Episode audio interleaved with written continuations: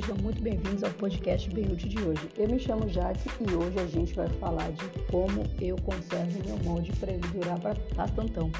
É, a gente recebe muito essa pergunta nas nossas redes sociais da Benfútil, é, de coisas que vocês podem fazer para poder conseguir aumentar a vida útil do molde. E a gente separou alguns itens que são primordiais que toda resineira precisa fazer, ou minimamente precisa fazer para conservar qualquer molde de qualquer modelo do Brasil ou de fora. O que acontece?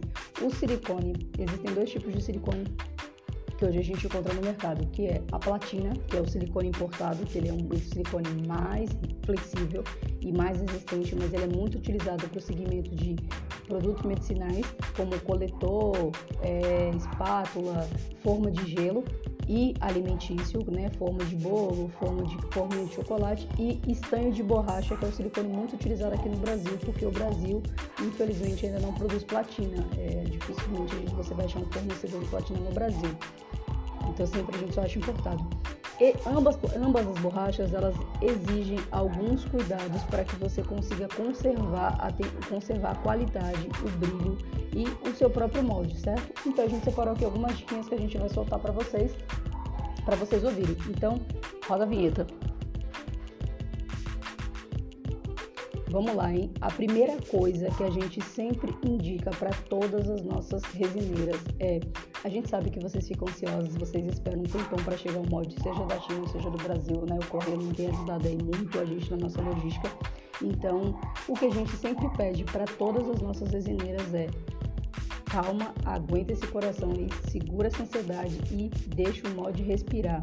Isso mesmo, o molde chegou bem simples, tira ele do saquinho, é, deixa ele respirar em cima de uma superfície plana por pelo menos dois dias. Por que, que a gente faz isso? Da mesma forma que a resina tem o tempo de cura dela e ela ainda elimina gases por mais sete dias, o silicone não é diferente. Ele também continua liberando gases até o processo total de cura. E quando a gente encaminha para vocês, quando ele é embalado, esses gases ficam presos dentro da própria embalagem. Então, o ideal é que você tire, a primeira coisa, recebeu o seu pedido, tire ele de dentro do saquinho e coloque ele para descansar, pelo menos dois dias. Passou dois dias, pode começar a produzir que já está tudo aí, tudo direitinho.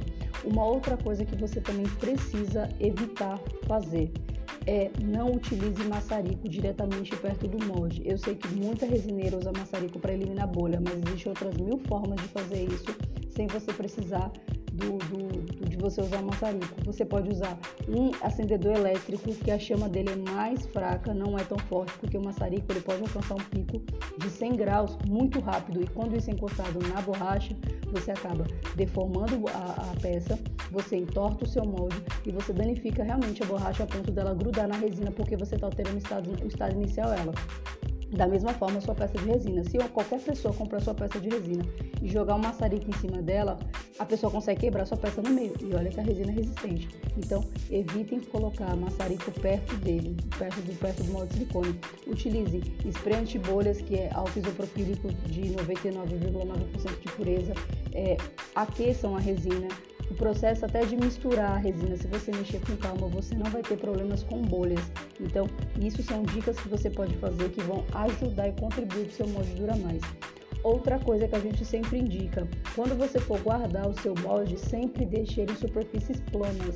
Ah, oh, mas eu não tenho espaço, como é que eu faço? Você pode até colocar, coloca ele numa caixa, mas assim, coloca um papelão no fundo da caixa, o molde em cima, porque ele precisa de uma estrutura firme para ficar e pode colocar outros moldes, só que entre uma camada e outra de molde você vai colocar um papelão, um papelão mais mais retinho que você achar, tampa de caixa, qualquer coisa, só para deixar ele o mais nivelado possível. Por que eu faço isso? Por que eu falo isso? Porque se você só ficar guardando de qualquer jeito, o seu molde vai ficar torto e independente se ele seja estanho de borracha ou se ele seja platina, ele vai entortar igual e não vai não vai você não vai conseguir utilizar, suas peças vão sair empenadas e consequentemente não vão ficar bonitas.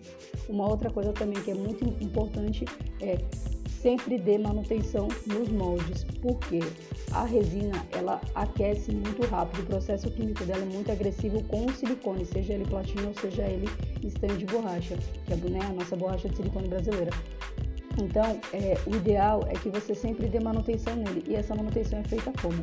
Primeiro, a gente trabalha com muito glitter, trabalha com muita coisa misturada junto com a resina, que também contribui um pouco para o aquecimento dela. Então, o ideal é que quando você for utilizar o seu tempo que você estiver usando os seus moldes, se você sabe que você tem um produto que sai muito, não compre um molde só dele, compre dois, porque o que acontece? O processo de, de, de manutenção, que é o que eu vou falar para você já já, ele demanda um pouco de tempo. Então, se você se é um molde que você precisa com urgência, você não vai conseguir é, terminar um molde sem que simplesmente ele, ele esteja pronto para uso. Por, que, por que, que eu estou falando isso e estou sinalizando isso?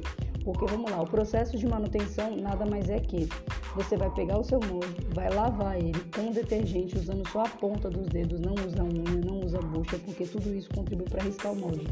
Vai ali, ó, pingou duas, três gotinhas de, de, de detergente ou um sabonete neutro, vai, vai limpar ele com a pontinha dos dedos e vai, vai enxaguar, deixar, deixar secar naturalmente.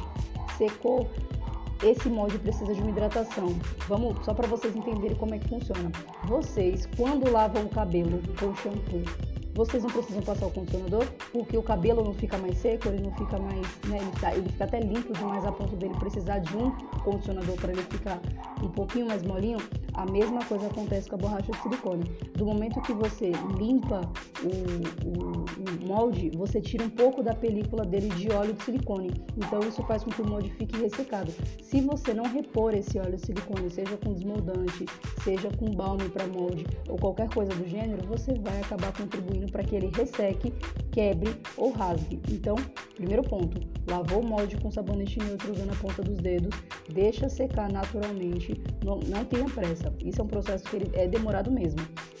Deixa secar, deixa secar naturalmente, secou, então você vai vir com um desmoldante, que pode ser um óleo mineral, pode ser vaselina, pode ser spray de silicone, pode ser óleo de silicone. Isso assim tem uma imensidão de, de desmoldantes que podem ser utilizados dentro do, dentro do molde e você vai aplicar uma camada muito fina, muito fina mesmo. Quando eu falo fina, eu falo assim, ó, exemplo, ah, vou usar vaselina, vou usar vaselina para poder passar. Você vai usar um pincel de seda muito macia para também não contribuir com risco. Então, evite pincéis de pintura que são duros. Pega aquele pincel que é usado até para fazer esfumaçar, para esfumaçar o, o olho. Não falo esponja, eu falo pincel mesmo, aquele bem molinho. Você vai colocar ele na vaselina, pegar um papel higiênico, tirar totalmente o excesso do, do pincel e você vai passar no seu. Ah, mas já que parece que quase não estou passando nada. Acredite, você está hidratando seu molde. Porque se você fizer isso todas as vezes, ou num ciclo, ah, usei três vezes o molde, quatro vezes o molde, e faça essa manutenção nele, ele vai durar muito, muito. Porque você está o tempo todo hidratando seu molde de alguma forma. Então você pode utilizar ele. Lógico, existe uma outra coisa também que vai acontecer com o seu molde. Depois de um tempo, como eu falei, o processo químico da resina é muito agressivo. A resina contribui para diminuir o brilho do molde. Isso é um, um fato, não tem como. É, então, se por exemplo, se você sabe que você tem um molde que ele, é, ele é um molde com gravação, é um molde que é escrito, exemplo, Feliz Natal em cima, que você depois vai pintar o molde e vai aplicar um dome, então a perda do brilho não vai interferir para você. Agora, se por exemplo, ele é um molde estilo dominó, que você precisa é, aplicar, aplicar, aplicar resina dentro, te desmoldar e ele precisa ter brilho, então você já sabe que esse tipo de molde você vai ter que comprar ele com mais frequência porque você depende do brilho que está nele e consequentemente usar muito tempo o molde vai contribuir para que ele tenha uma vida útil mais curta, mesmo fazendo esses passos que eu passei, então você vai precisar comprar. Então é sempre bom a gente identificar quais são os moldes que a gente utiliza mais e qual a forma e quão dependente a gente é dele do brilho dele. Se for um molde que você depois aplica um dome, cara, você consegue aí usar o molde por um tempão usando essas técnicas que eu te passei e tendo aí dando essa manutenção certinha nele sem ter problema nenhum. Então, só repassando tudo. É, evitem usar maçarico. Sempre que for guardar o molde de vocês, deixa no lugar nivelado. Recebeu o seu molde, tira ele do saquinho, deixa ele respirar, tá?